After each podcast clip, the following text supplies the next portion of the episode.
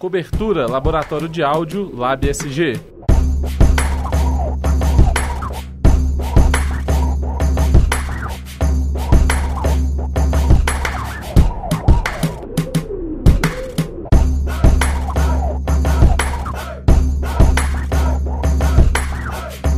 Iniciando as atividades do quinto dia de escape 2015, o conferencista Giuliano Mendonça, graduado em Engenharia Mecatrônica pela PUC Minas e mestre em Engenharia Eletrônica e Computação pelo ITA, abordou o tema Importância do Design de Softwares no atendimento às necessidades de pessoas, onde falou um pouco sobre projeto de software e aplicativos como requisitos no atendimento das necessidades de pessoas, os desafios enfrentados e as várias formas de uso em constantes transformações.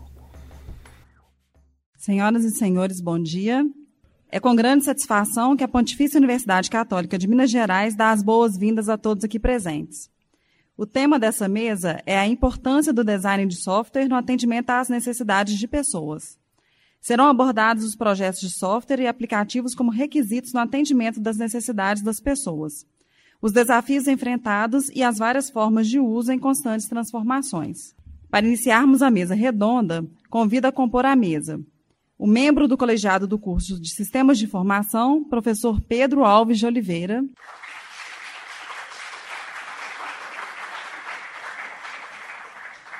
O coordenador do curso de Produção Multimídia, professor Caio César Janine Oliveira.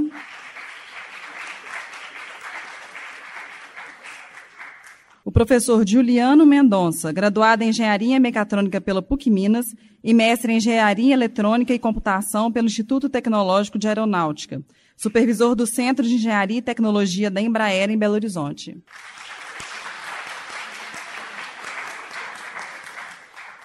Passo a palavra ao professor Pedro Alves de Oliveira para o início do debate. Bom dia a todos.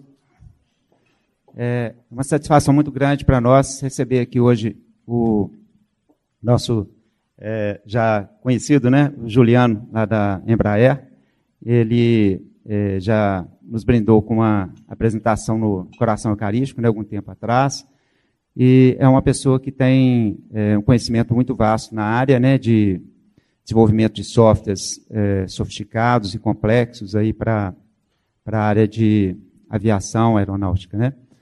É, para conhecer um pouquinho do auditório, a gente queria saber quem está aqui que é de sistemas de informação. Poderia levantar a mão, por favor? É, tem alunos de outros cursos, é, engenharia de computação, é, algum outro curso aí se faz presente? Psicologia. Ah, sim. É, Bem, é, o tema da nossa palestra é um tema mais técnico, né? E claro que a gente vai ter alguns insights aqui mais é, voltados mesmo para desenvolvimento de software, mas eu acredito que todos vão se identificar e ver alguma coisa que vai ser interessante aqui por causa do, da riqueza do tema mesmo, né? É, são situações em que a gente aprende e que a gente sempre tem novidades, né? Igual a gente estava comentando ali antes de nos bastidores ali, né? Que Hoje aqui a estrela é o Juliano. Né? Ele tem muita coisa para trazer para a gente e certamente nós vamos é, aprender bastante aqui com ele. Tá? Então, de imediato, nós vamos passar a palavra para o Juliano. É, a dinâmica nossa vai ser a apresentação do Juliano e depois nós vamos é, colocar aqui algumas perguntas, né, fazer um debate com ele, para que possa enriquecer é, esse tema que é tão significativo ali para todos. Passo a palavra para o Juliano. Bom, bom dia. Queria agradecer o convite de participar aqui dessa mesa redonda, né?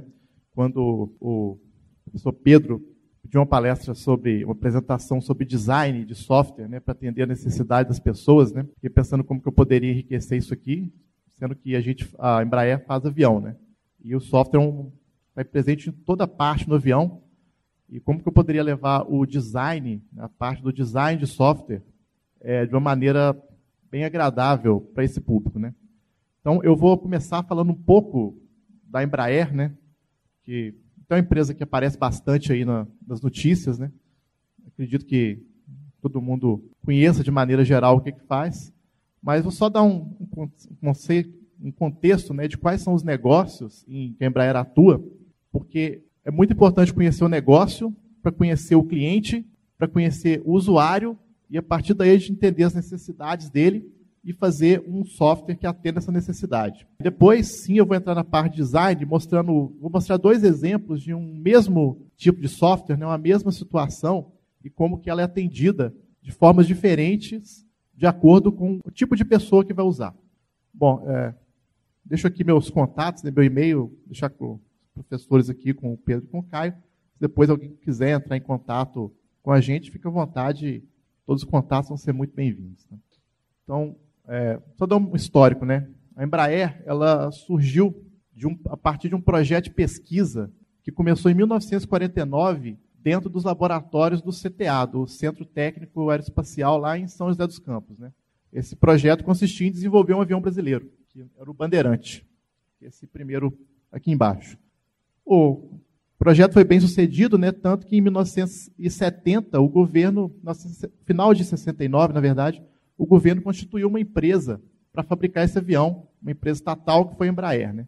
E ela continuou sendo uma empresa estatal até sua privatização em 1994. Né? A empresa estava quase em situação de falência, né?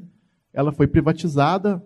É, graças à privatização, ela conseguiu capital para lançar um produto novo no mercado, que é o, foi o Embraer 145, que foi um avião de enorme sucesso. Né? Ele transformou não só a aviação regional mundial, mas transformou a Embraer também em uma das maiores companhias de aviação do mundo, né? fabricantes de avião do mundo, que é a situação onde ela está hoje, em 2015.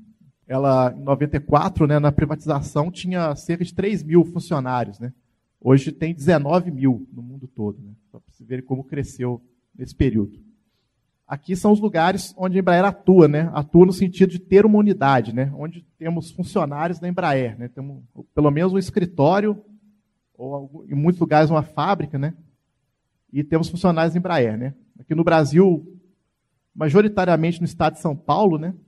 Com destaque aqui para Belo Horizonte, né? Onde a Embraer já tem há quatro anos um centro de engenharia, né? Trabalhando no desenvolvimento de novos produtos e hoje temos 165 engenheiros, analistas de informação e projetistas. Né? A Embraer ela tem três unidades de negócio, né, como se fossem três empresas em uma. A unidade de negócio de aviação comercial, que atende companhias aéreas, a unidade de negócio de aviação executiva, que atende clientes corporativos, e a unidade de defesa e segurança, que atende clientes militares né, e governos. Então, aviação comercial, aqui é onde a gente tem produto espalhado hoje, né? São mais de 90 companhias aéreas né, e 60 países. Né, no, todos os continentes. Antártica não tem ainda, mas nós vamos ter em breve. Aviação executiva também são aviões de negócios, né? Então, é uma área que vem crescendo bastante, é uma área, é a área mais nova da empresa. Ela já também já está em 60 países, já entregou mais de 850 jatos. E a aviação militar. Né? Eu tenho vários produtos de aviação militar e mais de 50 forças armadas, né, entre exército, marinha aeronáutica do mundo todo, já tem aviões da Embraer. Falando um pouco aqui dos produtos, né, vou até ficar em pé para poder mostrar melhor. Essa é a linha de produtos da aviação comercial. Né? São aviões de passageiros, né? que vão de 35 a 120 lugares. Né? Esses aí são todos os produtos da linha, né? Não vou mostrar todos aqui, vou mostrar só, dar um destaque maior aqui para o Embraer 190, né? que é o avião de maior sucesso hoje. Quem já andou na Azul, é o avião que a Azul usa mais, né? É o, é jato que a Azul usa aqui no Brasil, né? E realmente é um avião muito bom, né? Um dos melhores que a Embraer já fez ele, nessa faixa de tamanho dele, que é entre 70 e 130 assentos, não tem para ninguém, ele tem mais de 50% do mercado mundial hoje. É, Estados Unidos é 80%, e também ele está no mundo todo. Né? Ele já tem mais de 10 anos aí no mercado, é, com 10 milhões de horas de voo né, e milhões de passageiros que ele já transportou também. E por estar tanto tempo no mercado, ele vai ser substituído. Não substituído, mas vai evoluir muito em breve, né? Pelo 190 nova geração, né, que chama de E2, que vai ser um avião melhor ainda. Né, e é, deve entrar em operação em 2018. É o avião que está sendo desenvolvido agora, e a maior parte da nossa equipe aqui de Belo Horizonte trabalha no desenvolvimento desse avião aí. A aviação executiva, como falei, é a área mais nova, ela começou há menos de 10 anos atrás, a não tinha produtos para esse mercado, e agora já tem uma linha bem completa, são sete modelos já para diferentes faixas de mercado, né, de aviação de negócios. Tenho dois destaques aqui, que é o Feno 300, que é um dos menores, né? O avião vai até 10 passageiros, cerca de 8 passageiros no máximo, mas é um jato de entrada, um sucesso absoluto da categoria, ele é prêmio de design, de inovação, vende muito esse avião. É o preferido de jogador de futebol e pagodeiro, esse cantor sertanejo aí. Então, faz, faz um sucesso danado com esse público. E o mais novo é o Legacy 500. Né? Esse avião ele entrou em operação, ele foi entregue para o primeiro cliente no ano passado. Então agora que ele está começando a sua vida de série, né? E é o avião mais moderno que a Embraer tem. Ele é um avião que ele realmente é o estado da arte da aviação e tem umas características de, de voo muito boas. Ele é um pouco maior. O Leg 650 é um derivado de um avião comercial. Né? Os outros dois eles são aviões totalmente novos, feitos, projetados, pensando no mercado de aviação executiva. Esse aí é um avião que era um avião de passageiros e foi convertido num avião de negócios. Né? Então, é, foi o primeiro avião executivo, né? ele já está no mercado há algum tempo. E se a pessoa tiver muito dinheiro mesmo, ela pode comprar o Lineage, que é o 190, nesse né? mesmo avião que eu falei da Azul, convertido para avião executivo. Né? Ele vira, ele passa de 100, de 100 120 passageiros para 15, 19. Né? Então, a pessoa tem muito espaço para fazer o que quiser também. Pode fazer sala, quarto, banheiro, duas salas, home theater, Pode fazer o que quiser aí. Se tiver muito dinheiro, esse é o avião que você precisa comprar. E a, a terceira unidade de negócio é a aviação militar. Também tem muitos produtos, eu destaco aqui o Super Tucano. Quem já viu a Esquadrilha da Fumaça, né? Ela agora está voando com esse avião. Ele também é o avião de treinamento da Força Aérea Brasileira e de algumas outras. E é o avião também usado na defesa das fronteiras da Amazônia, né? É o primeiro vetor de defesa da Amazônia. Os aviões Embraer, né, os aviões regionais, eles são usados como plataforma também para uma série de produtos para tecnologia de vigilância e defesa, né, patrulha marítima, comando e controle. Né, esse avião ele tem vários radares e sensores. Ele fica voando em cima de onde tem uma operação militar, né, para coordenar as ações, gerar informações de inteligência, é, fazer detecção de elementos estranhos, né? Ele é usado para patrulhamento da, da fronteira da Amazônia também, busca e salvamento no mar, né? Então ele tem basicamente um monte de radares e sensores que detectam qualquer coisa né? e informam e coordenam as ações da, das equipes das Forças Armadas envolvidas. E o último agora, esse avião está em desenvolvimento, ele voou esse ano pela primeira vez, que é o KC-390, que é um cargueiro está sendo feito para as Forças Armadas para substituir os Hércules C-130 no transporte de tropas, material, lançamento de carga, reabastecimento em voo, lançamento de paraquedistas. Né? Ele ainda está em desenvolvimento, está na fase de ensaios em voo, né? E deve ser entregue para a Força Aérea Brasileira nos próximos dois anos aí. Aqui uma foto dele, já com, com algumas pessoas que fizeram parte do desenvolvimento, né? E é o maior avião que a Embraer já fez. O maior avião já feito no Brasil. Né? Realmente é impressionante. É um avião bem difícil de fazer, porque ele tem muitas coisas que nenhum outro avião faz. Né? Por exemplo, lançar uma tonelada de carga enquanto está voando. Né? O avião, tudo, nele, tudo no voo de avião é equilíbrio balancea, e balanceamento do peso. Né? Um avião que lança toneladas de carga enquanto está voando, ele vai perdendo peso e tendo seu centro de gravidade deslocado em alta velocidade e tem que conseguir equilibrar isso. Então é um desafio muito grande que eu nunca tinha feito isso. Ele tem coisas como pousar numa pista de terra, pousar e decolar na Antártica, né? Por isso que eu falei que logo vai estar lá. Outras coisas que a área de defesa faz é aviões específicos para transportar autoridades, modernizar aeronaves mais antigas. Né? A Embraer moderniza aviões da FAB, como F-5, o A4, que opera no porta-aviões brasileiro. Todos eles estão sendo modernizados pela Embraer, né? para aumentar a vida útil. Né? E também tem um, uma, uma empresa né, derivada da Embraer que está trabalhando no desenvolvimento de aviões não tripulados. Bom, agora entrando no assunto da palestra, propriamente dito, a aviação ela pode ser entendida como um sistema. Né? É um sistema com vários agentes né, que interfaceiam uns com os outros. Né? E o avião em si, ele é um sistema de sistemas, né? É como se fossem vários desenvolvimentos integrados em um só. Né? Nós temos sistema de combustível, sistema de navegação, comunicações, propulsão. Tudo isso é são sistemas que têm software, né? e cada software tem seus requisitos e suas peculiaridades, e eles têm que conversar uns com os outros e um não atrapalhar o outro. Por estarem no avião, que por acaso está voando, né, esse, so, esse tipo de software ele é, ele é classificado como crítico para a segurança. Né? O que, que é o software crítico para a segurança? É um software que pode levar a uma falha não admissível, né? a, um, a um desastre, né? um risco inaceitável. Né? Outros softwares que são críticos para a segurança, o software que controla a usina nuclear, é, softwares de equipamentos médicos, né?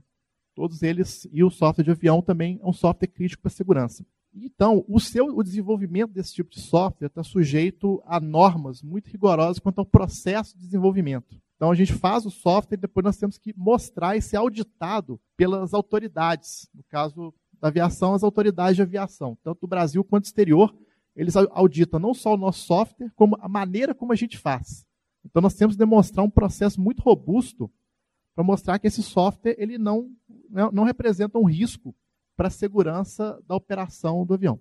Então, isso, essa preocupação com segurança, ela orienta todo o design do software. Eu vou dividir meus exemplos aqui em dois tipos de software: o software embarcado, aquele que vai dentro do avião, e o software não embarcado. Tem outros tipos? Tem vários outros tipos. Né? Tem o software para gerenciamento de manutenção, tem para gestão de peças, tem o software de entretenimento, que é um software embarcado, mas ele é, é na cabine, né? Então tem algumas coisas diferentes que eu não vou abordar aqui por uma questão de tempo e de falta de conhecimento também. O software embarcado é aquele que ele é, fica dentro do avião, né? E a principal, e quando ele tem uma interface, a interface são esses senhores aí que ficam aí dentro. Né? Então esse é o típico ambiente de trabalho do piloto durante o voo, né? Então qual é a característica disso aí? Ele precisa ter as informações elas têm que ser rápidas, têm que ser em tempo real, elas têm que ser claras, elas não podem dar margem à confusão, ela tem que permitir que ele tome decisões rápidas, no momento certo, né? E elas não podem atrapalhar ele quando não é necessário. Então, são alguns guias que orientam quando a gente faz esse software. Então, aqui é um exemplo do cockpit de um avião comercial.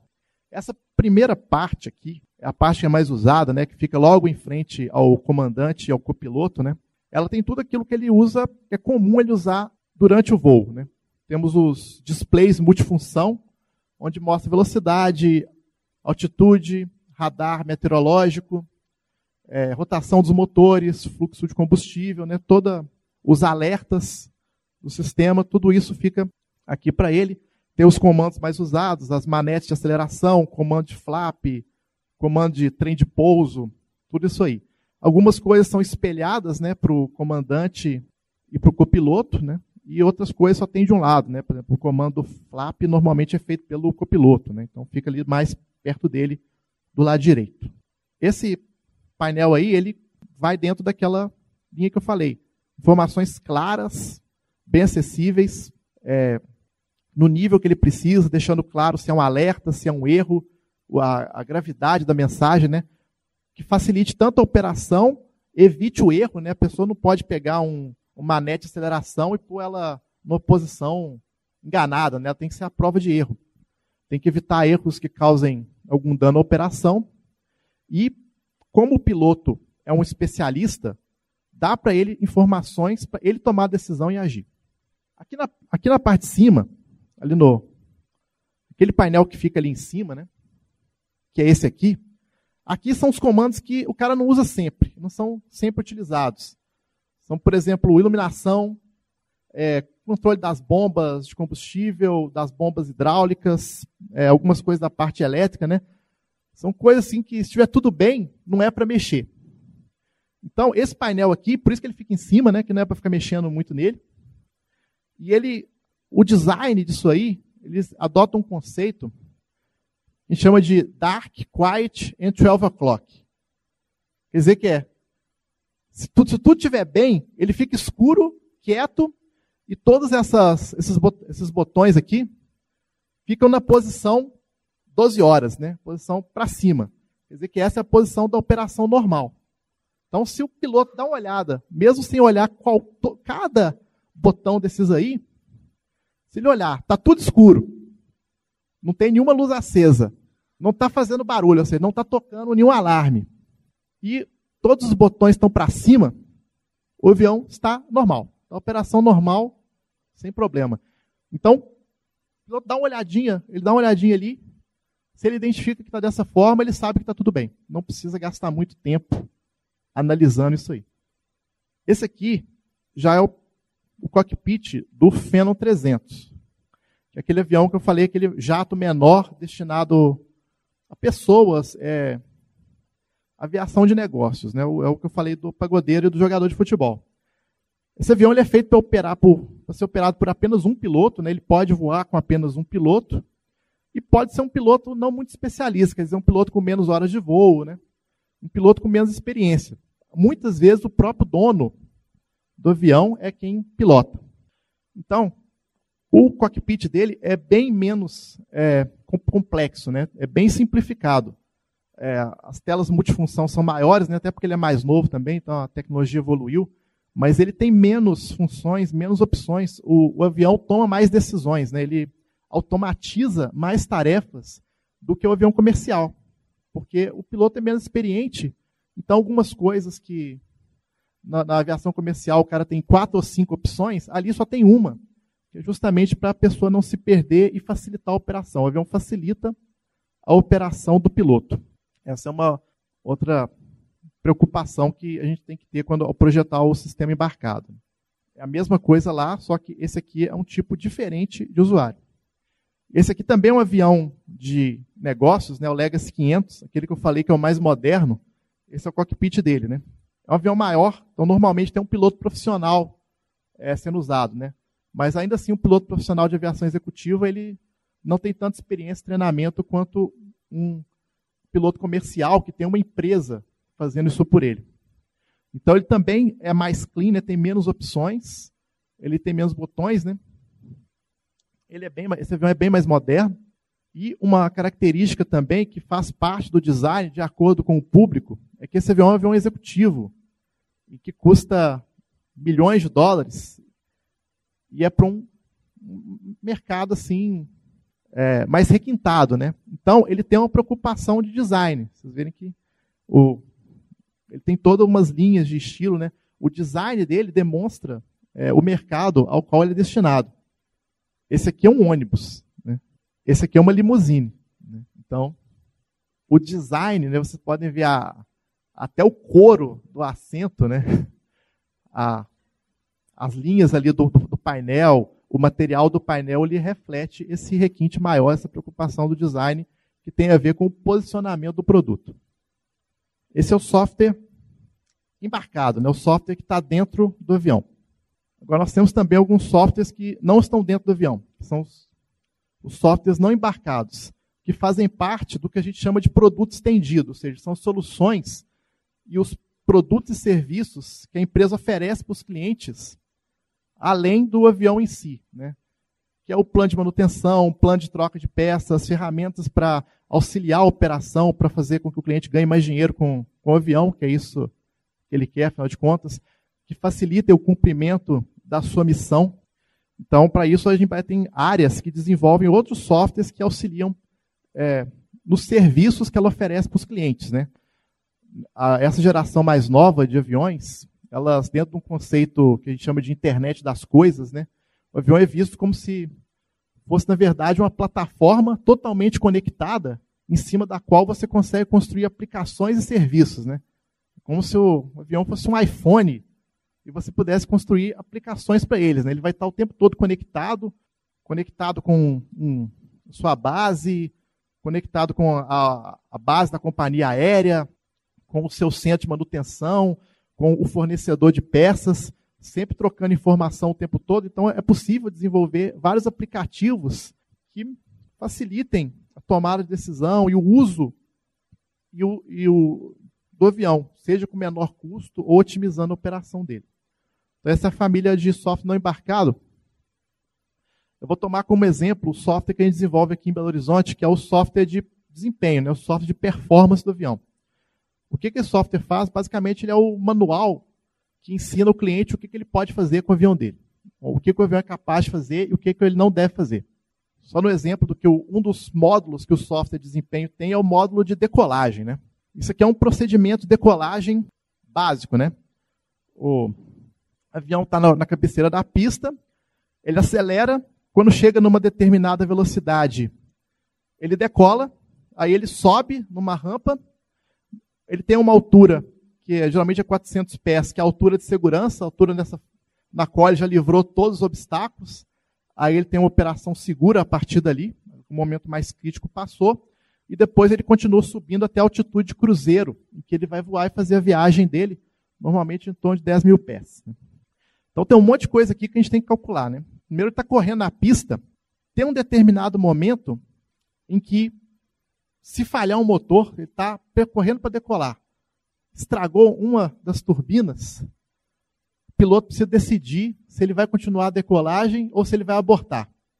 E de, isso depende da velocidade que ele tiver. Se ele tiver numa determinada velocidade, ele pode abortar. Ele freia e para. Se ele tiver passado essa velocidade, mesmo falhar um motor, ele precisa ir. Ele precisa decolar, porque se ele for frear, ele não vai ter pista para frear. Ele vai chegar no final da pista antes de parar. Então nós temos que falar para o piloto qual que é essa velocidade, ele marca lá no painel dele. Isso é um cálculo que depende de várias coisas, né? Quantos passageiros tem, qual que é a altitude do lugar, temperatura, pressão atmosférica, o comprimento da pista, o tipo de pista, o tipo de pneu que ele está usando, qual que é o freio, qual que é o regime de motor que ele está, qual que é o flap que ele está aplicando, em que estágio está o flap dele, ou seja, qual a sustentação que ele vai ter na asa. São vários cálculos que a gente faz um software que faz isso e fala para o piloto exatamente qual que é a velocidade de decisão dele. E assim são vários outros, né? Qual que é a rampa, aquele ângulo e qual que é o ângulo que ele tem que fazer para atingir aquela altitude de 400, 400 pés, livrando todos os obstáculos, montanhas, prédios e tudo mais que tiver no caminho. Então, a gente faz um software que calcula isso tudo aí e deixa tudo mastigadinho para o piloto. E são uns cálculos um pouquinho complicados de fazer. Aqui, por exemplo, é tudo que a gente precisa levar em consideração, né? Para determinar aquela velocidade de decisão ali, que é a V1, né? A V1 é a velocidade de decisão, a V2 é a velocidade que ele vai começar a subir. Aí tem várias outras velocidades, velocidade de referência, velocidade acelerada, velocidade sem atrito, tudo isso aí que a gente, o software calcula e dá para o piloto. A sua V1 é aquela ali. E a maneira como a gente apresenta isso varia, mais uma vez, de acordo com quem vai usar. Como eu falei, o, a aviação comercial é feita por uma empresa que tem dezenas, centenas de aviões, opera em centenas de aeroportos, faz isso várias vezes por dia, né? Então, ele tem que ter uma maneira de fazer esses cálculos. E geralmente o software é usado por especialistas. Então, o especialista sabe o que está fazendo, ele quer ver tudo isso aqui. Ele quer ver tudo isso aqui para ele poder, ele mesmo, fazer o julgamento dele. Então, isso aqui é como se parece mais ou menos o software de desempenho da aviação comercial. Ele dá informação, o cara precisa fazer várias vezes, então a tela tem um monte de opção para o cara ir colocando no teclado rapidinho, sem ter que mexer muito, sem ter que ficar usando o mouse. Tem uma interface que vai no Electronic Flight Bag, né? que é o computador de voo, que é simplificada, que permite ao piloto, na hora lá, entrar alguns dados e ter seus próprios cálculos também. Então, é um software para ser usado por especialistas. O software da aviação executiva, ele já é mais simples. Ele tem menos opções e, no final, ele tem um design diferente também, né? E no final, ele gera um cartão de voo, né? um flight card, né? com todas as informações de decolagem bem resumidinhas para ele. Ó. Não tem gráfico, não tem curva, não tem um monte de parâmetro. Tem lá o que ele precisa saber, ó, V1, VR, V2. Qual é a velocidade de decisão? É 121 nós. Então isso já sabe, não interessa muito cálculo, muita curva, nada. Porque a pessoa não é um especialista, ele não faz voos tão frequentes, ele não opera em tantos aeroportos assim, então precisa das coisas mais simples. Né? Já o cliente militar é diferente. Né? A principal preocupação, né, um, Um avião comercial, um avião de passageiros, o grande objetivo dele é decolar e pousar com segurança, né, com todo mundo lá dentro em perfeitas condições. Né? Esse é o principal princípio básico de um avião comercial, de um avião de passageiros. Um avião militar, a missão dele, o objetivo dele é cumprir a missão a qual ele foi destinado. Né? Então ele tem um outro enfoque. Então aquele, o cálculo já não é mais aquele, ah, se eu tiver um motor só, qual que é a velocidade de segurança para decolar, tal. O foco dele é, pô, você está na pista, tem inimigo atrás de você, está chovendo bomba, chovendo tiro, o que, que você tem que fazer para decolar daí o mais rápido possível? É o máximo esforço, né? Então dá tudo que o avião tem e vai. Esse é o cálculo de decolagem, um modo que tem no avião militar. Né? O que, que ele é capaz de fazer? Até onde você pode levar ele e vai e decola, que é o que você precisa fazer.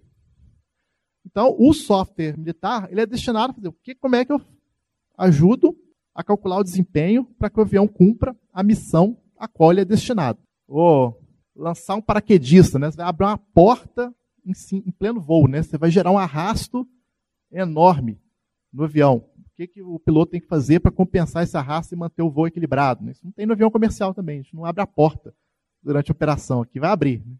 Então, esse é o perfil de usuário.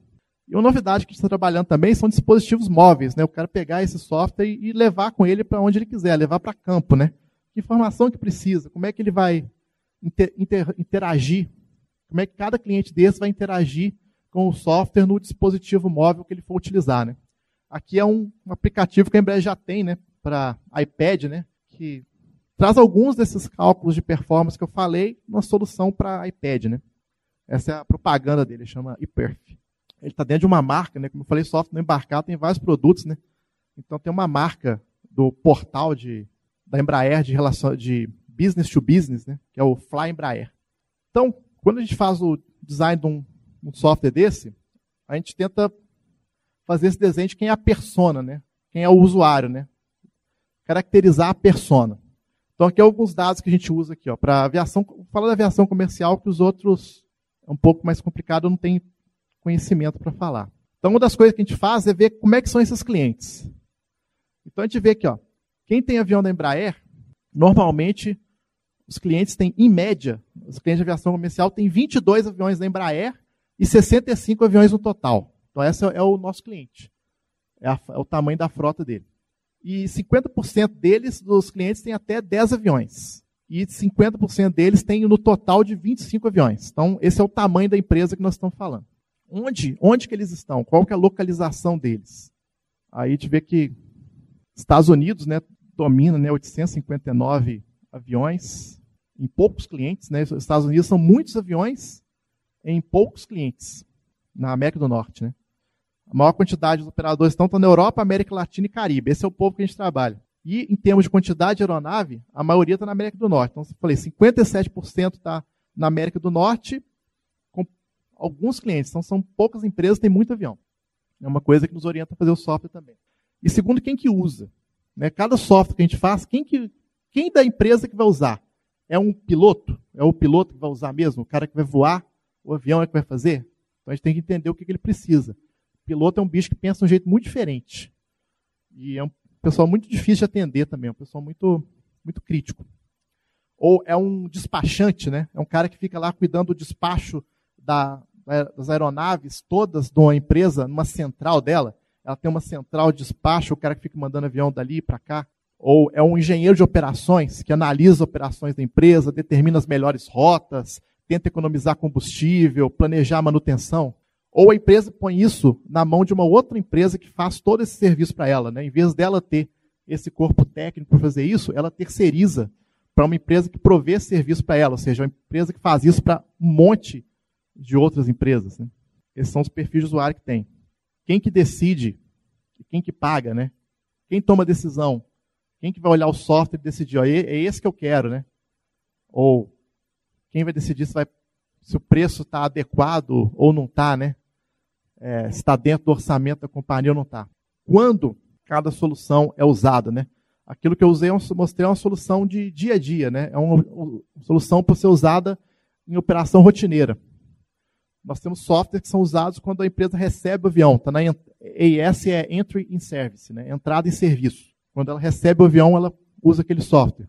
outros que são usados em momentos de dificuldade, operação que não é a comum, operações é, de exceção.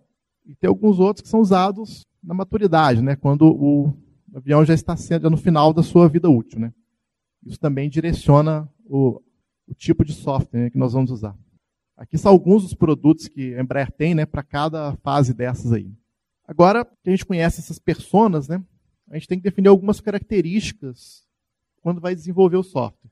Então a gente conheceu a pessoa, a pessoa que vai usar, conhecemos o público, conhecemos a empresa, temos que entender quais características nós temos que colocar.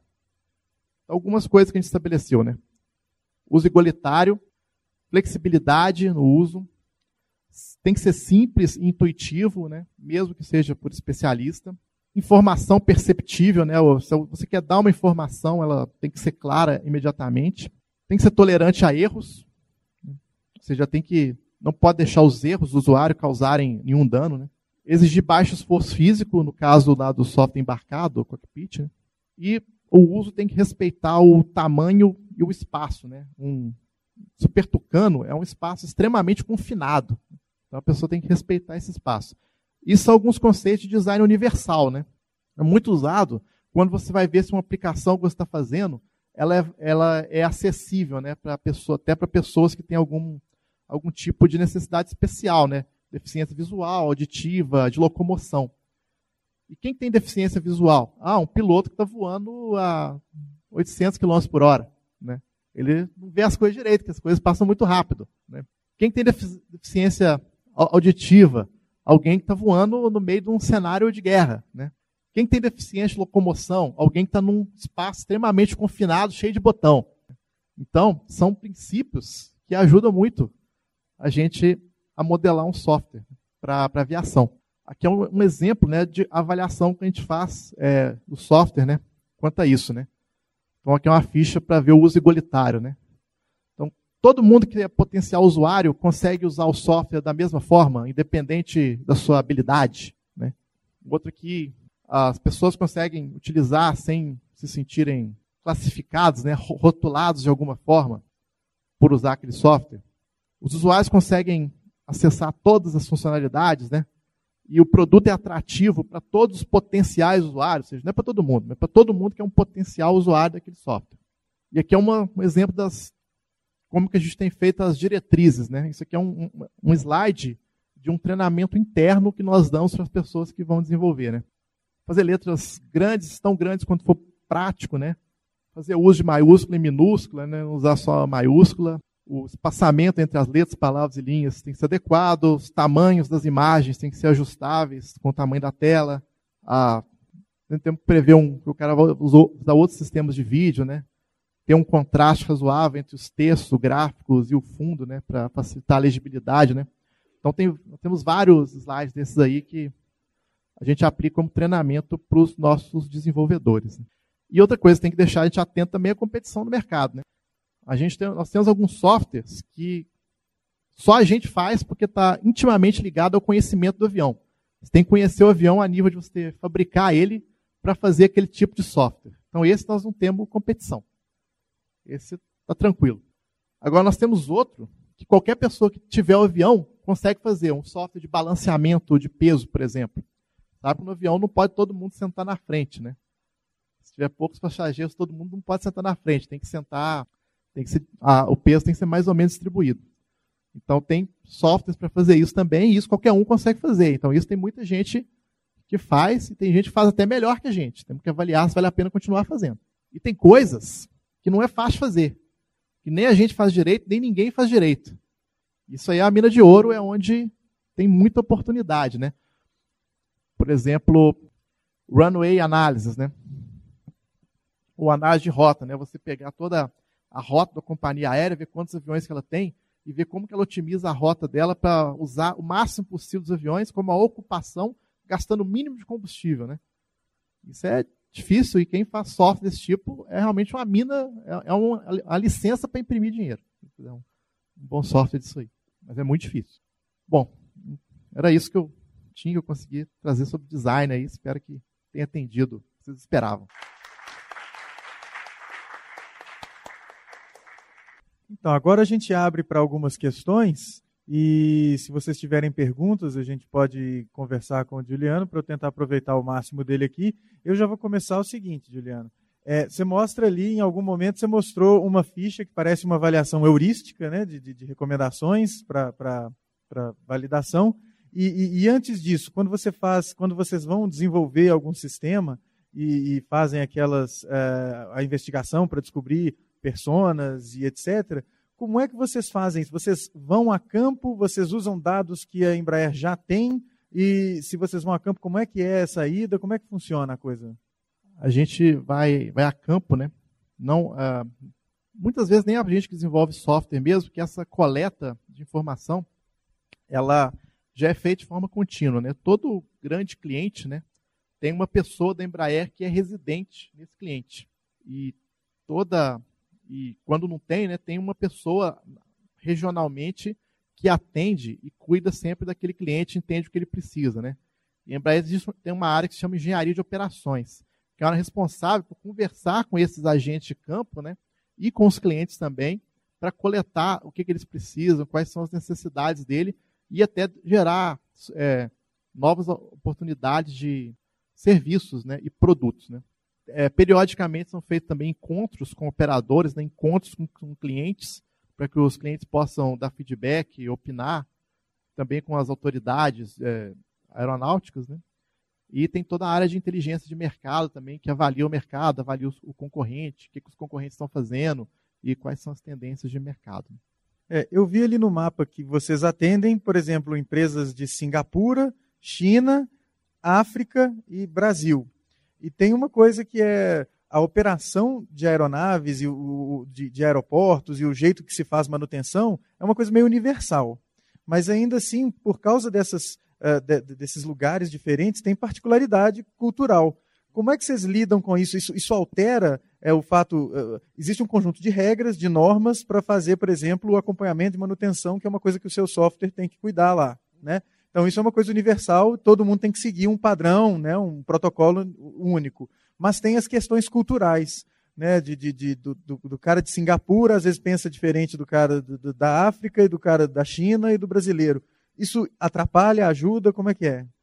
Não, isso atrapalha nem ajuda. A Embraer, ela sempre foi uma empresa bem global, né? Então, essa questão de lidar com múltiplas culturas, né? Saber que os clientes estão no mundo todo, né? É, sempre teve presente na empresa, né? Eu nunca vendeu só no Brasil, né? Tinha um tempo atrás que nem tinha cliente no Brasil para aviação comercial, porque as condições de impostos é, facilitavam mais comprar um avião importado do que o avião da Embraer. Mas, então, isso sempre foi normal. A Embraer sempre atuou no mundo todo né, e sempre se preparou para isso, né? Então, nesse, todos esses mercados aí, nós temos pessoas que são de lá mesmo, né? As unidades da Embraer no exterior são majoritariamente constituídas por pessoas daqueles países. Né? Então, é, essa ligação e esse entendimento da cultura é, nunca apresentou grandes dificuldades, não. O desenvolvimento, às vezes, não tem nenhuma particularidade lá que interfere numa tela, interfere numa sequência de telas, numa... Tem, mas isso entra no ritmo normal do desenvolvimento. Né? A gente é, já leva em consideração antes, ou quando vai vender para um mercado novo, né? É, é, a gente está bem preparado para se adaptar a essas diferenças aí. Que, como falou, a aviação é muito padronizada, né? então nem tem muito não. E, e, uma coisa que me chamou a atenção foi a diferença que você fez questão de frisar entre o perfil do piloto da aviação executiva e o perfil do piloto da, da aviação comercial. É, isso vem de descobertas feitas ao longo do trato, então vocês vão desenvolvendo novas aeronaves, vão descobrindo que aqueles pilotos pensam desse jeito, ou vocês pesquisam antes de fazer a coisa? As duas coisas, né? Toda a área de mercado né, já mapeia, conhece aquele mercado, né? mas são descobertas que vão sendo, vão sendo feitas ao longo do, do contato também. Né? É, isso acontece normalmente, né? uma, uma área né, que é especialista em ver quando a gente vai lançar um produto novo, o que aquele mercado tem, né? E o, o que, que a gente pode oferecer para ele, né? É uma inteligência de mercado? É uma inteligência de mercado. Ah. Tanto que aquele milionário Warren Buffett, né? Ele, uma das coisas que ele sempre falou é que não vale a pena investir em aviação, né? Aí, um tempo atrás, ele comprou uma empresa de, não de aviação comercial, né? Mas uma empresa de jatos executivos, né? Que é a NetJets. E vão vender para ele, né? E foi feita toda uma campanha de entender como é que a NetJets trazia a cultura dele para a empresa né, e como que a gente poderia vender para ele. Né? E foi feita a venda de um monte de Phenom e Legacy para ele. Né? Ele, o cara que não, não acreditava em aviação, ele tem avião da Embraer hoje. E, e uma, é, uma coisa que me chama a atenção na hora que você faz essa diferença, que você fala que as telas, os sistemas, as interfaces para o piloto executivo tem que ser mais simples e o avião tem que funcionar de uma maneira mais autônoma, tomando decisões para o piloto. Isso aí tem uma implicação grande para o desenvolvimento de software. O software, então, tem que tomar conta de muito mais coisa é, para ele, porque te, ele tem que tomar menos decisões. E aí, isso lá dentro da Embraer são equipes distintas que fazem, segue uma lógica distinta de quem vai deixar as coisas mais nas mãos dos operadores, lá no, do, do usuário final? É, são, são equipes distintas, né? Nós não temos pessoas especializadas em, em trabalhar para uma aviação ou para outra. Né? Quando começa um projeto, um avião novo, constitui-se um programa, né? Então, vamos fazer um novo avião executivo. Aí, monta-se o programa, né? Pega as quais áreas de engenharia que vai ter, propulsão elétrica, comando de voo, mecânica de voo, leis de controle, né? Tem uma categoria de que prontidão de experiência de pessoas vai ter, monta-se aquela equipe e aquela equipe desenvolve dentro dos padrões para aquele tipo de aviação. O que a, a gente recebe os requisitos de mercado, né? Tem toda a, a legislação, a legislação para aviação executiva é uma, o, os regulamentos para aviação comercial são outros, né? Então a gente desenvolve dentro daqueles regulamentos, dentro daquela visão que a área de inteligência de mercado traz para a gente. É, eu queria fazer uma pergunta, é, Juliano, é o seguinte. Você falou aí que vocês aqui em Belo Horizonte têm um software de performance, né? Que é um carro-chefe, assim, diria, da, da equipe aqui, né? Um, um, produto importante de vocês aqui, que é o software de performance. É, eu trabalho na área de arquitetura de software, né? Trabalhei muito tempo em empresa com isso e também leciono aqui nessa área. A gente sabe que a performance, o desempenho, ele é, ele é, é, é assim, de certo modo, antagônico com outras características, né? Por exemplo, se você quer ter mais performance no, no, no seu avião, você vai ter um consumo maior de combustível, né? É, é, como é que é isso? Como é que vocês tratam esses compromissos? É, a gente está numa época hoje em que a questão da ambiental ela é muito séria, né? tem que ser tratada, questão de consumo também em relação à, à economia de combustível. O software ele tem essa inteligência para tratar essa diferença. Eu posso, por exemplo, colocar em modo, é, sei lá, ecológico, econômico, alguma coisa assim, ou em modo de alta performance. Como é que é esse software? Assim, dá uma dica para a gente aí ele, ele é tão inteligente quanto for a pessoa que fizer os requisitos para ele, né? a pessoa que fizer a especificação dele. Então, a gente aqui faz o software com base em requisitos que uma outra área, né, que é a área de, aeronáutica e desempenho, passa. Né? Então, todos aqueles cálculos lá, né, a área de desempenho passa. Ó, é, essa velocidade aqui, para esse avião, eu calculo desse jeito. O cara militar fala, não, para o meu avião, eu calculo desse jeito aqui. Né? Por exemplo, como eu falei, o, o flap, né, que é aquela, aquela pequena asa que tem atrás da asa, que aumenta a área para aumentar a sustentação, né? No avião comercial ele tem cinco posições. Então, no, no, requisito, que a gente faz cálculo com o flap, tem lá, se tiver na posição 1, faz isso, se tiver na 2, faz isso, se tiver na 3, faz isso. Isso o engenheiro de performance passa para gente. O avião militar, por exemplo, que eu falei que ele solta a carga em voo, né? Então, o, o peso dele, o centro de gravidade dele vão mudando durante o voo. Então, ele usa, uma das coisas que ele usa para equilibrar é o flap, né? Então, o flap dele é contínuo, ele não tem posições discretas, né? Ele vai variando continuamente. Então, aí o engenheiro de performance passa o cálculo de uma outra maneira para a gente. É um cálculo contínuo, é mais um cálculo discreto. Então, isso tudo a gente recebe do engenheiro de performance. Modos de operação, como por exemplo o modo econômico, também vem lá. Fala, se tiver no modo tal, eu não lembro se é um modo econômico. Eu sei que tem assim, situação de gelo, por exemplo. Se tiver expectativa de gelo, faz o cálculo assim. Se tiver, não tiver, faz o cálculo desse jeito. Então, esses modos são passados pela área de aeronáutica e de desempenho também é, para a gente. A área de engenharia tem que estar muito integrada com a área de desenvolvimento de software, né? Para poder permitir isso. O tempo todo, né? A gente fica um do lado do outro. Melhor produto aí. Professora Elisa quer fazer uma pergunta. Bom dia. É, meu nome é Elisa, sou coordenadora de extensão da Unidade São Gabriel e professora do Departamento de Comunicação Social.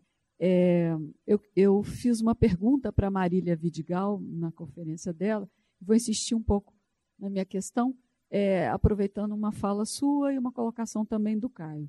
É, você falou né, da importância do desenvolvimento dos softwares que eles sejam de fácil e rápido, le, né, rápida leitura é, pelas próprias condições né, que o usuário desses softwares enfrenta, ele tem que tomar decisões muito rápidas, né? Ali, segundos, milésimos de, milésimos de segundos fazem muita diferença pelo que você mesmo apresentou. O professor Caio colocou também dessa, é, chamou atenção né, também na sua fala, de que os softwares, é, então, cada vez mais eles desempenham funções que antes eram funções é, é, como, como se diz, é, é, que, que, que, o piloto deveria tomar. Né? O próprio software toma é, boa parte das decisões para o piloto. E, e aí o Caio investigou como é que é esse planejamento. Então eu até fico me perguntando, até também aproveitando a fala do Pedro, né? Ele fez ali, ah, então a engenharia e, e, e, o sistema de informação tem que trabalhar muito junto. E eu fico me perguntando, é, é, eu acho que é, isso envolve mais profissionais, porque se o software tem que pensar né, pela cabeça do piloto, né, você envolve também outros profissionais, não sei, eu fico até, quando o aluno da psicologia né, manifestou a sua presença, é, houve um, um, certo espanto do, do, do, do resto do público, mas eu fico me perguntando, né, é, o profissional também da psicologia, das humanas, das sociais, está presente também ao pensar esse software, já que cada vez mais o software é, pensa pelo piloto, né? Então, isso é uma questão, mas eu vou engatar já a minha outra questão, que foi a que eu fiz para a Marília Vidigal, que é, é no, o caso, por exemplo, do, da queda do avião da Air France no Brasil, né? É, eu li a matéria na revista Piauí, achei muito interessante a, a, a, matéria, onde ficava evidente que os pilotos não souberam ler né, o painel de software e as mensagens que enviava para o piloto no momento ali de crise. Né? É, e a matéria, inclusive, investiga e apresenta que o profissional, né, o piloto, do passado era esse piloto nessa figura. Existiam os heróis, aqueles que conseguiam dominar né, todas as intempéries e pousar esse avião em condições completamente, é, enfim, adversas, né? E que esse profissional está desaparecendo, não existe mais em função dessas novas características da profissão, né? Que hoje é, o avião quase que voa sozinho. Então não existe mais esse esse piloto capaz de dominar sozinho é, todas as adversidades. E, ao mesmo tempo, o que, com, o que a matéria levanta uma questão, ela não está dizendo que é isso, mas levanta a questão de que, por outro lado, nem todos os pilotos estão devidamente preparados para ler os softwares quando eles, quando algo dá errado. Né? Quando está tudo certo, beleza, porque ele né, quase que pilota sozinho aquele avião. Mas quando algo dá errado, né, uma certa dificuldade de tanto raciocinar como o piloto, como ler esses softwares. Aí eu, a, é, a minha pergunta é: será que os futuros pilotos de avião eles teriam que ser é, menos pilotos e mais, é, digamos, um profissional né, da informática, do sistema de informação? Enfim, né, são questões que eu gostaria de trazer aqui para você, Juliano. Obrigada.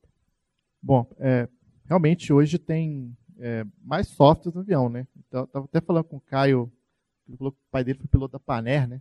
Nessa época, no cockpit do avião, tinham três tripulantes, né? Que era o, o comandante, o copiloto e o engenheiro de voo, né? Hoje em dia só tem dois, né? É porque boas das partes das tarefas foram automatizadas, né? É, em relação se existe participação de outros tipos de profissional no desenvolvimento de software, né? No desenvolvimento ali no dia a dia, não. O que eu sei é que na, na avaliação dos conceitos, né? Que que, que esse software tem, né? Aquilo que fala, poxa, a pessoa tem que ter uma resposta rápida. A interpretação tem que ser fácil, né? Eu sei que isso são conceitos que não, não são muito debatidos no desenvolvimento em si, mas no nível da comunidade de aviação como um todo, né? Entre as autoridades, entre os fabricantes de, das aeronaves, né? Ou os fabricantes de, de software, né? Então, isso, e isso gera as normas, né? E gera os padrões. Então, eu sei que nos comitês é, dessas normas, os comitês da comunidade aeronáutica, existe essa preocupação mais multidisciplinar de determinar essas coisas, fazer investigar a cognição, investigar como a mensagem é recebida, e isso é que geram esses padrões. Então, esse é o conhecimento que eu tenho a respeito desse assunto. Com relação ao piloto, ser piloto, vou entrar na opinião pessoal aqui. Eu não acho que os pilotos hoje em dia são menos pilotos, né? Eu acho que tem bons profissionais e poucos e, e maus profissionais em, em, qualquer ramo, né? Eu não acho que o nível é, que a máquina está assumindo a tarefa do que é do homem, não. Acho que está facilitando, mas ela não está deixando o homem, de, o avião não está voando sozinho ainda, né? Mesmo que ele voe sozinho, é sob supervisão é, do homem, né? O homem sempre tem o controle da máquina, né? Um dia, uma vez eu tive a oportunidade no simulador de voo lá da, da, da Embraer, né? No laboratório lá, e eu não sou piloto, não, não sei pilotar, né? Aí eu oportunidade de pilotar no simulador o 190, que é esse avião aí, né? Isso todo com os comandos na minha mão, como se fosse um piloto, né? E foi um negócio terrível, né? Balançava igual um louco, saiu da pista na hora de pousar, subir, descido, um cavalo doido, né? Foi bem difícil ali, tem uns ajustezinhos para fazer, depois um tempo até melhora, mas foi bem difícil. Aí eu passei para simulador do Legacy 500, que é esse avião aqui. É, que ele é um avião gente chama de fly-by-wire, né? Ele não tem cabos. Todos os, os, comandos são por atuadores e passam pelo computador de voo, né? Antes. É, então isso foi super tranquilo. Eu estava lá, pilotando lá no joystick, igual um videogame, e ele estava lá voando reto e nivelado. E tem um, um, computadorzinho assim, uma telinha no fundo assim, que mostra como a superfície de comandos estão trabalhando né? é, durante o voo, né? Os, os lemes, o profundor e o, o, o aileron, né? E eu olhando no computadorzinho, ver que eu estava lá, paradão, no joystick, o avião estava retinho, nivelado, e a superfície de comando batendo para o lado do outro. Era o computador de voo que estava compensando as minhas deficiências, né? Aí, com o botão, o operador simulador vai desligar o, o computador, né? Vai voar sozinho. Aí ficou igual estava o, o cavalo doido lá do avião que tinha cabo, né? Então, é uma ferramenta para facilitar e o homem sempre tem controle, né? No caso específico do avião da Air France, eu não, não sei opinar, porque realmente não, não tive acesso à investigação do voo, né? Para entender qual foi o resultado da investigação do voo. Né? Um acidente aeronáutico, né, uma, uma coisa que é bem forte na cultura aeronáutica é que um acidente nunca é resultado de um fator só. Não pode falar, ah, o acidente aconteceu porque o piloto não soube identificar tal coisa. Não sei, não, não, não vi lá o relatório, mas é, é, bem difícil fazer essa afirmação, porque toda a árvore de falhas né, do avião é sempre é, feita para que nada seja capaz de provocar um dano catastrófico sozinho. Ou seja, um acidente ele é sempre uma sucessão de falhas catastróficas. Ou seja, mais de uma coisa tem que falhar para a probabilidade de falha de cada componente chegar ao ponto de ter uma falha catastrófica. Né? É, e a investigação, do, o, o, que torna a aviação algo tão seguro é a maneira como é feita a investigação. Né? A investigação de um acidente aeronáutico é sempre feita no sentido de aprender. Né? Queremos aprender por que aquilo aconteceu, quais que foram as causas raízes daquilo e como evitar que aquilo aconteça de novo. Né? É, por isso não é muito divulgado assim, porque a imprensa, as pessoas em geral procuram um caráter bem punitivo, né? Tentar saber quem foi o responsável é, por aquele acidente e como é que a gente faz ele pagar, né? Quem foi o responsável? A pessoa sempre procura um culpado, né? A culpa foi de tal coisa foi de tal peça que falhou, foi de tal pessoa que falhou, mas no, na investigação de acidente aeronáutico, a busca é sempre de aprendizado, né? Como que a gente faz com que isso nunca mais aconteça, né? Eu não sei exatamente quais foram as causas resultantes da investigação do acidente da Air France, né? só o que a gente leu na imprensa aí, mas eu sei o seguinte, sejam quais forem, se as causas raiz a causa raiz foi identificada, não vamos ter mais um acidente com aquela causa, né? A, a Marília deve ter mostrado um gráfico, né, mostrando como que a redução de acidentes e um aumento dos números de voo por milhão, né? E o que possibilitou isso, né, o que faz a aviação ser o, o, meio mais seguro que tem hoje, é, é, essa cultura na investigação dos acidentes, né? É investigar sempre como aprendizado, mas é claro, acho que as empresas aéreas, elas hoje em dia nós temos tecnologias diferentes, temos pessoas diferentes, né? Uh, e elas têm que, toda a comunidade, né, fabricantes, operadores, autoridades, tem que se preparar para enfrentar esse mundo novo. Né? Mais informação, mais intercâmbio, né? menos fronteiras, né? mais conectividade. E são desafios para o futuro. Né? Antes tínhamos desafios técnicos, hoje são desafios diferentes, mas nós estamos preparados para enfrentar. Eu queria eh, pegar carona na pergunta da Elisa. É, Juliano, será que você poderia falar um pouquinho sobre o perfil dos profissionais que você tem lá? A gente tem um público aqui, né, que são futuros, futuros engenheiros de computação, futuros analistas de sistemas, futuros psicólogos, etc. Né? E, e temos aqui um público que é, tem interesse em conhecer melhor as possibilidades, inclusive profissionais, né? E a Embraer é uma empresa de ponta, uma empresa que tá, é, já está instalada aqui em Belo Horizonte, que tem perspectiva de crescimento.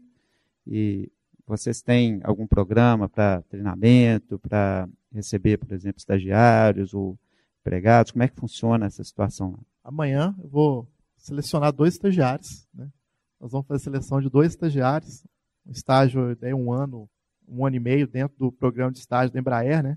A gente fez a divulgação por meio do site da Embraer, né, e do, acho que do LinkedIn, não sei se foi só no site, saiu no LinkedIn também, é, dessas vagas, né, eu também fiz com alguns professores que eu conhecia aqui da, da PUC, da UFMG, do Cefet, né, das universidades aqui. É, é para trabalhar na área de desenvolvimento de software, né, então o perfil é mais estudantes da área de engenharia ligada a sistemas, né, engenharia elétrica, engenharia de computação, ciência da computação, é, até engenharia mecânica, se for uma, um campo que a pessoa tem interesse, né? Tem um candidato lá que é estudar engenharia mecânica. Né? A gente não preocupa, faço seleção pelo curso, não, é mais pelo, pelo que a pessoa mostra, né? No currículo, na maneira como ela se apresenta, né? E pelo interesse que ela tem em desenvolver software, né? Quem tem mais interesse em desenvolver software, normalmente são pessoas dessas áreas, né? As pessoas que tem na minha equipe, eu tenho, tenho pessoas formadas em ciência da computação, engenharia de computação, engenharia elétrica, engenharia mecatrônica, alguns engenharia aeronáutica, né? Tem, a pessoa tem que conhecer um pouco da performance ali, então alguns que entram como engenheiros de desempenho acabam demonstrando uma certa aptidão para trabalhar com software, aí vem trabalhar com a gente, né? Tem uma pessoa na minha equipe que era até engenheiro de design voo né, na, da Embraer. Então, basicamente essas engenharias e ciência e ciência da computação. O escritório aqui de Belo Horizonte, né, o Centro de Engenharia aqui de Belo Horizonte tem outras áreas, né? Tem a de aeronáutica, estruturas, engenharia de materiais, é, simulação de sistemas, software embarcado, garantia do processo software. Né? Aí tem pessoas de outras áreas de engenharia também. Tem engenharia civil, engenharia de materiais. Tem uma menina lá que fica formada em engenharia física. Eu nem sei muito bem o que, que, é, é esse curso aí. Ela veio lá de Santa Catarina. Né? Mas comunicação aqui em Belo Aqui em Belo Horizonte, nós não temos, mas temos na Embraer em São José dos Campos, é, tem pessoas comunicação, psicologia, né? tem algumas áreas que tem, lá tem físicos, lá temos físicos, matemáticos. Né? E, uma coisa que você falou foi, aí, são duas questões, né, é, relacionada ao acidente e o aprendizado na investigação. Eu queria saber como é que isso é feito, é, ou se é feito um estudo de impacto na produção. Eu me lembro, aí é uma informação, coisa de leigo, que parece que esse acidente teve uma coisa relacionada a um sensor de um radar que congelou e por isso não detectou o que tinha que detectar e etc. Isso, de velocidade. E então tá, vamos supor que a gente descubra que é isso que aconteceu. Então, para evitar esse erro, vamos colocar uma redundância, um novo sensor, um outro, um, um, um outro sensor. Existe algum estudo é, que mostre qual que é a chance disso acontecer, acontecer a falha, qual que é o impacto da falha, qual que é o custo de eu colocar um outro sensor, eu coloco numa balança qual que vale a pena fazer, ou isso não, a segurança é prioridade, então mesmo que fique mais caro, às vezes influencia em peso, sei lá. Segurança é sempre prioridade, segurança não é negociável, né? Então, essa parte de análise de árvore de falhas, né, tem uma área só para fazer isso. Né? É, qual que é a, a probabilidade de cada falha, como é que uma falha se conecta a outra, né? Então, as redundâncias já existem, né? Tem um sistema, passa um cabo por aqui. Coloca, se soltar uma pá, uma palheta lá da turbina, atravessar aqui e romper esse cabo, né? Na trajetória possível que ela é possível fazer, não tem que ter um outro cabo igual que leve o mesmo sinal, que esteja numa trajetória que não possa ser atingida pela mesma palheta, para que você não perca os dois sistemas. Né? Uhum. Então, é, isso, é, isso é sempre feito, essa preocupação sempre tem. E quando tem um resultado de uma investigação, ah, falhou o tal sensor. Por que, que falhou? Foi um problema na produção é, específica? Ou achou uma condição meteorológica é, que nunca aconteceu antes, uma condição especial de gelo, que ele não estava preparado. Então tem que fazer um sensor que consiga existir aquela condição de gelo, ou um sensor que trabalhe de uma maneira diferente, né? É, seja estimulado por um, por um fenômeno diferente e gere o mesmo sinal que possa trabalhar naquela condição. É sempre, o aprendizado é sempre nesse sentido. É, mesma coisa no caso da, daquele avião da, da Malaysian Airlines que sumiu, né, que é, parece que não, não, tem um monte de dispositivos de localização que nem o piloto tem autonomia para desligar. E, no entanto, esses dispositivos não foram é, o suficiente para localizar. Então, deve é. ter um aprendizado grande aí é, para. Esse avião aí, por exemplo, vai trazer um grande aprendizado, né? Por que, que não achou ele, né? Com tanta coisa. É, grande, né? É, os conspiradores que... achavam que ele estava até escondido. Na né? ilha do Lost, é. né? extraterrestre. É. Eu, eu, fui, no, fui renovar minha carteira de motorista, o médico fez o psicotécnico, jurou, jurava que essa terrestre que tinha levado esse avião. agora, no desenvolvimento, agora, é, no desenvolvimento do, do software, vocês adotam uh, uma metodologia específica para fazer o desenvolvimento, falando de gestão de projetos, vocês utilizam metodologias ágeis para fazer mais iterações e ter um desenvolvimento mais rápido, com mais voltas e ter uma, um produto final? Ou isso não, não, impacta? Vocês adotam um modelo em cascata ou varia? Como é que é? Não, nós, nós usamos o um modelo ágil, né? A gente faz uma adaptação do modelo chamado DAD, né? Que é um, uma adaptação, já é uma adaptação do framework Scrum para empresas maiores, que tem que, que tem, é para quem tem muito chefe, né? Que as metodologias ágeis são muito autogerenciadas, né? Mas quando você tem uma estrutura muito grande, às vezes você precisa prestar contas, né? Então tem essa adaptação que a gente usa, né? Para a gestão do, do, projeto em si, é, a gente adota o método de corrente crítica, né, usando teoria das restrições, e basicamente essa é a nossa forma de gestão. E isso é uniformizado para todo o desenvolvimento de todos os softwares, até para aqueles do, de, de, tablet, para os embarcados, é a mesma lógica? Não, cada equipe tem pode ah, decidir como trabalha melhor. As ah. unidades de negócio têm uma certa autonomia para difundir suas práticas e as equipes também. Tenta-se adotar uma filosofia comum mas os gestores de projeto têm liberdade para gerenciar suas, suas equipes. Em termos práticos aqui, porque o pessoal estuda isso, PMI já deu o que tinha que dar. Tem muita gente que usa. Uhum. Eu, eu, eu, coloquei aqui no meu, caso. Né? Mas tem muita gente que adota PMBOK passo a passo ali. Né? Tem, é. tem, tem de tudo. Beleza. Pessoal, mais alguma questão, Pedro? Alguma questão? Acho que então a gente pode encerrar agradecendo a participação do Juliano, muito engrandecedor aqui, um prazer tê-lo na nossa escape. Uh, esperamos que tenha sido bacana para todos que participaram em nome da, da, da universidade. Tomo aqui a palavra do Pedro. Agradeço imensamente a presença do Juliano, acho que foi uma experiência muito bacana. Obrigado.